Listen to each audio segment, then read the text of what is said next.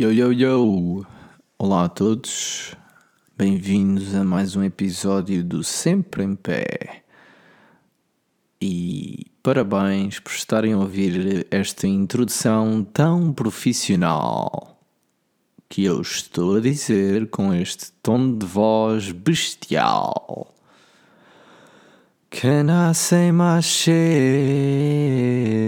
Podcast. Can I say my shit? I got lots of shit to say. I got lots of shit to say. Uh. E aqui vamos nós para mais uma viagem intergaláctica. Então depois desta maravilhosa introdução, ehm, vamos iniciar este episódio.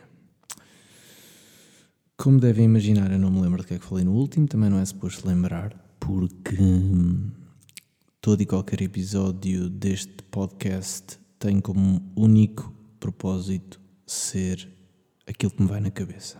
E o que me vai na cabeça neste momento é como ser um tirano. Na verdade, não é isso que me vai na cabeça, simplesmente a minha televisão está ligada e a Netflix está lá a passar títulos random. E apareceu lá uma cabeça de Hitler e diz lá como ser um tirano. Por exemplo, agora diz era uma vez em Hollywood e está lá o Leo DiCaprio e o Brad Pitt, que me faz lembrar uma célebre frase de um amigo meu, aliás, uma questão que um amigo meu coloca em situações muito específicas e que eu gostava de vos colocar a vocês para vocês pensarem e se se sentirem confortáveis, enviem-me uh, as vossas respostas por uh, mensagem. Eu acho que ainda só tenho pessoas a ouvir isto que me conhecem ou que conhecem alguém que me conhece. Por isso, mandem por mensagem. E a questão é: Brad Pitt ou DiCaprio? Vou voltar a repetir, porque pode não ter sido claro o suficiente. Brad Pitt ou DiCaprio? Pronto. Pensem, enviem-me as vossas respostas e eu depois talvez apresente algum tipo de conclusão com base nisso. Era isto que me ia na cabeça há um bocadinho e, e por isso foi isso que eu descarreguei para o podcast. Mais. O que é que eu vos posso dizer mais? Está a ser uma semana interessante do ponto de vista pessoal, se é que há mais algum. Nomeadamente porque tive um fim de semana muito fixe. Fixe, não é? Assim, uma cena jovem fixe. Tive com, fui com uns amigos meus para o Douro, onde bebemos vinho do Porto, fizemos um churrasco, apanhámos sol, comemos carne boa, porque nenhum de nós é vegan. Ah, não tem só nada contra os vegans, isto é simplesmente uma constatação. Nós, nenhum de nós é vegan, por isso comemos carne. Se, se algum de nós fosse vegan, não comeríamos carne, ou talvez alguns comessem, depende.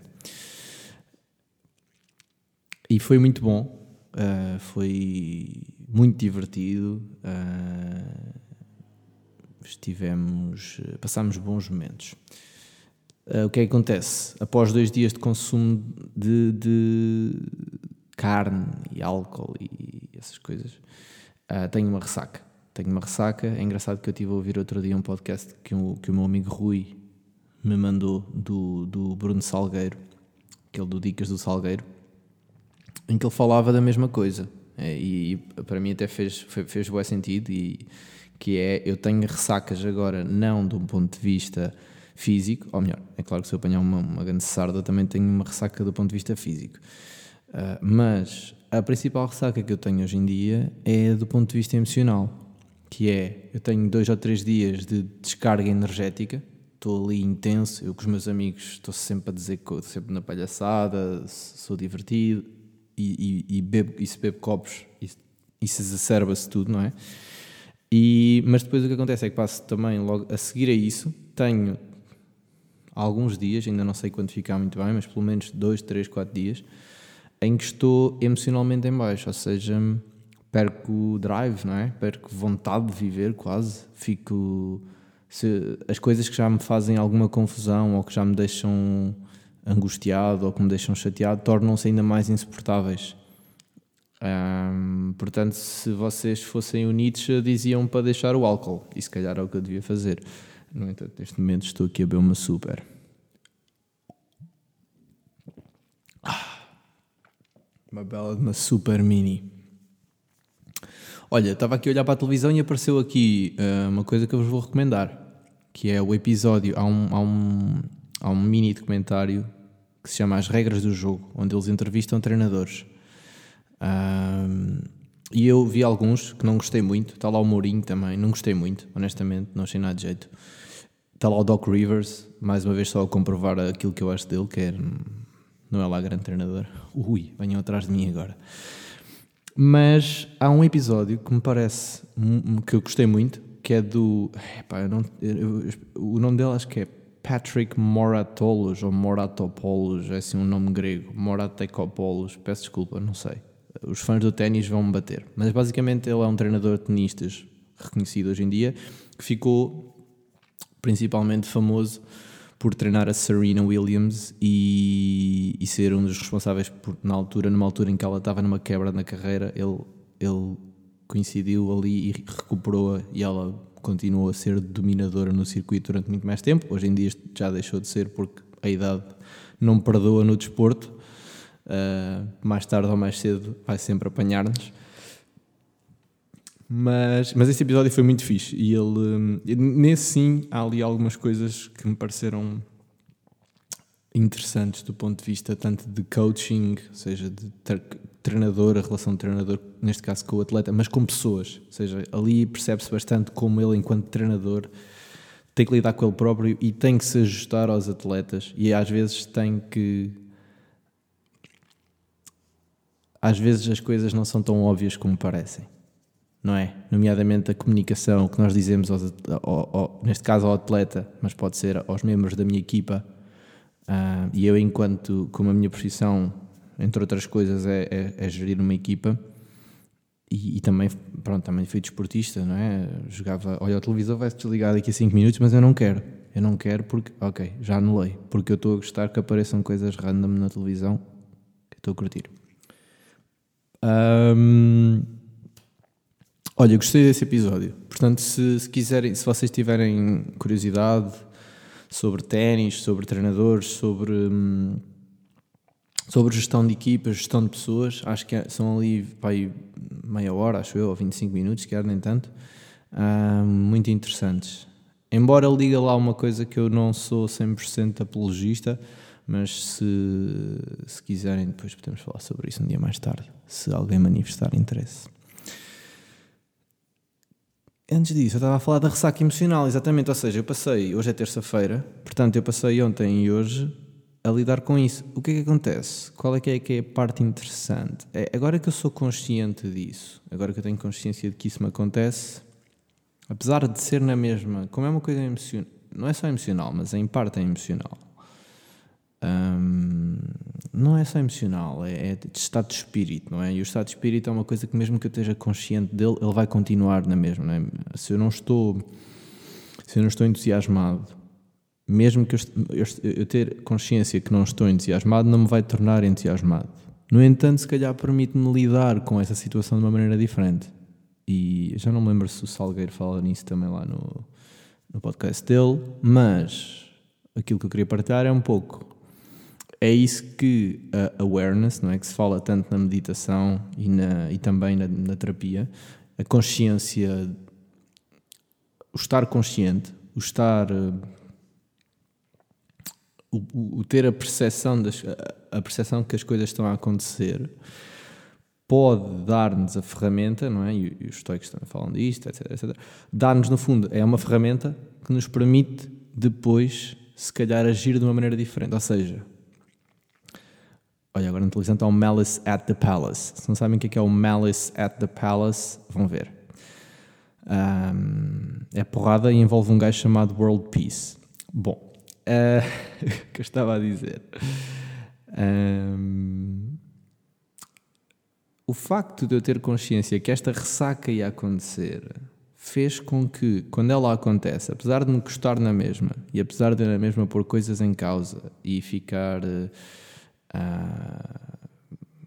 pronto, coisas que eu já tenho na minha cabeça, insatisfações ou assim, virem ao de cima, não é? E de eu também ser, ter mais emocional, faz com que eu, eu, saiba que eu estou a passar por isto. Ou seja, eu sei que estou num estado particularmente suscetível de destas coisas uh, mexerem mais comigo do que o normal. E isso faz com que eu, eu tendo essa consciência, eu posso, quando a minha cabeça, por exemplo, está a dizer foda-se, despede caralho, que o trabalho é um stress do caralho. Estou-vos a dar um exemplo, não estou a dizer que foi isto que aconteceu. Eu consigo dizer, cabeça, é pá, se calhar não estás no teu estado mais apropriado para me estás a dar um conselho desses, não é? Estás-me a dar um conselho desses. Isso é como pedir, imagina, é como pedir a um gajo esfomeado o que é que há de ser o jantar. É tipo, estou cheio de fome, meu. Traz-me um hambúrguer ou traz-me um arroz de pato às três e meia da manhã ou quatro da manhã ou traz-me uma, uma tosta mista. Epá, muito bom. Como eu estou com fome, não é? E, e o outro é igual, é que uma cabeça está ali meio em agonia, não é? Está um bocado insatisfeita. É pá, já, olha, despede, olha, vai, vai para a Rússia. Uh, olha, uh, fica em casa o dia todo a dormir e não faças um caralho. O que pode ser coisas válidas. Isto não quer dizer que não sejam válidas, só quer dizer que nós temos de ter em conta que, se calhar, neste momento, a cabeça não é o nosso melhor conselheiro. Uh, ou é um. Pronto, temos que lhe dar esse desconto, não é? Agora, também vos digo uma coisa: é muito mais fácil eu estar agora aqui, terça-feira, 21h57, a gravar isto, a falar para vocês, a ver a Eleven do Stranger Things ali na televisão. A Eleven e os amigos. Um, do que na altura. E agora está lá o Michael Jordan. Um, porque na altura, e mesmo hoje, por exemplo, hoje à hora do almoço, eu só estava a dizer coisas. Uh, deprimentes, do género nada vale a pena, algum nihilismo da minha parte. Até fui ver um vídeo do Nietzsche por causa disso. Uh, e, o, e, o, Nietzsche diz que. Ah, já disse isto, não já? Não devíamos beber álcool. Yeah, ok. Ele se calhar tem razão. Se calhar tem razão, mas eu vou dar aqui mais uma golada aqui na super. Ah.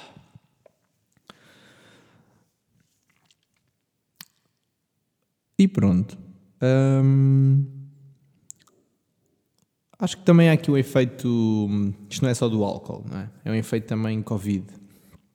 Não é? Agora estamos a voltar a ter alguns uh, eventos sociais e, e a nossa psique já não está habituada a isto, não é? Uh, é tudo muito emocionante.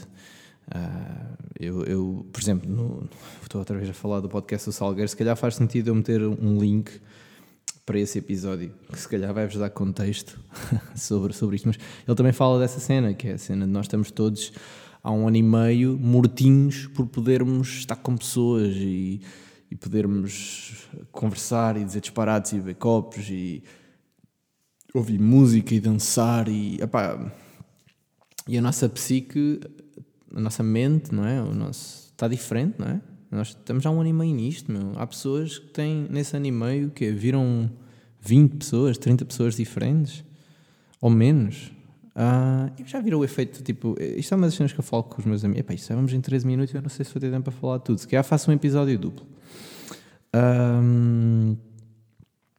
já viram, já viram que de repente a nossa vida ficou virada do avesso e nós lidamos com isto como se, ok, pronto, temos que ficar em casa, ok, pronto, temos de trabalhar de casa, ok, pronto, não podemos lidar com pessoas, ok, pronto, vamos deixar de fazer um monte de coisas que eram importantes para nós mesmo que nós não tivéssemos consciência. Nós somos uma espécie social, ok? Uma, uma, uma grande parte da nossa força evolutiva é precisamente, se não toda, é precisamente a nossa, a nossa capacidade social e de inovação. Um, e de repente mudou tudo. De repente. E nós às vezes lidamos com, com este ok, mas não é ok. É um, nós estamos todos a lidar com, com isto lá dentro. O nosso cérebro está a lidar com isto. O cérebro e o resto do, do nosso corpo, não é só o cérebro. E, e às vezes acho que hum, não temos bem consciência disso. Acho que às vezes temos. Uh, como é uma coisa invisível, porque é na cabeça, não é? Como qualquer coisa da, da cabeça, eu estou cabeça, estou aqui a fazer símbolo de aspas com, com, com, com os dedos, não é? Aquele símbolo que a malta faz. Aspas. Um, quote unquote. Um, acho que às vezes consegue passar despercebido, não é? A não ser quando casos como o meu, em que eu tive que parar de trabalhar porque porque estava, estava a passar estava a passar por um, por um estado depressivo. Uh, sabem que é difícil para mim às vezes, bom, não só é difícil para mim falar disto por causa disso, mas por ser uma coisa difícil de lidar, mas também porque honestamente o médico não me deu um, um diagnóstico. Ele não me disse: Olha, Gonçalo, estás com uma depressão. Ele disse: Eu perguntei-lhe, então, mas qual é que é o diagnóstico? Ele disse: isto, isto é um quadro reativo, é um quadro depressivo. Uh, mas depois a minha, a minha terapeuta explicou-me que, e, e, faz todo o sentido, que um, os meus sintomas encaixam em. Ali, ali várias coisas, não é? Pode, pode ser um. Pode, por exemplo, entre a, entre a depressão e o, e o e o esgotamento, que agora nós chamamos de burnout, não é? Mas já existe há muito tempo como esgotamento, não é? Uh, pode haver algumas subtilezas, mas a sintomatologia não é muito diferente em alguns casos. Não há um, não é como, uh, não é como, olha, tens aqui uma, uma ferida, epá, é, é, tem que se meter um penso. Na cabeça não temos esse, é, é mais difícil de isolar variáveis, não é? E, mas pronto, o que interessa é que passei um. Passei e estou a recuperar, honestamente. Eu sinto-me a recuperar, mas ainda, ainda estou a trabalhar nisso e vou continuar a trabalhar nisso, se calhar para o resto da vida, não sei. Hum, que não é uma coisa simples de aceitar e de, e de contextualizar. Mas, mas pronto, isto tudo para dizer que, a não ser que haja. No meu caso, por exemplo, é um caso em que eu tive profissional a dizer-me e, e, eu cheguei a um ponto também que não era, sequer não era preciso um profissional dizer, mas pronto, mas eu tive ali um profissional a dizer-me, olha, realmente estás, estás a precisar de, de fazer aqui uh, terapia, estás a precisar de, de tratamento, vá, chamemos assim, um, mas há muita gente que não chega a esse ponto. Mas isso não significa que as pessoas não estejam a passar por coisas na cabeça delas. E também não significa que elas tenham que ter tratamento. Ou que, se não é, simplesmente o que, eu quero, o que eu quero dizer com isto é: há casos em que é mais óbvio e evidente, e eu, por exemplo, eu falo disto, não é? E por isso as pessoas sabem que eu.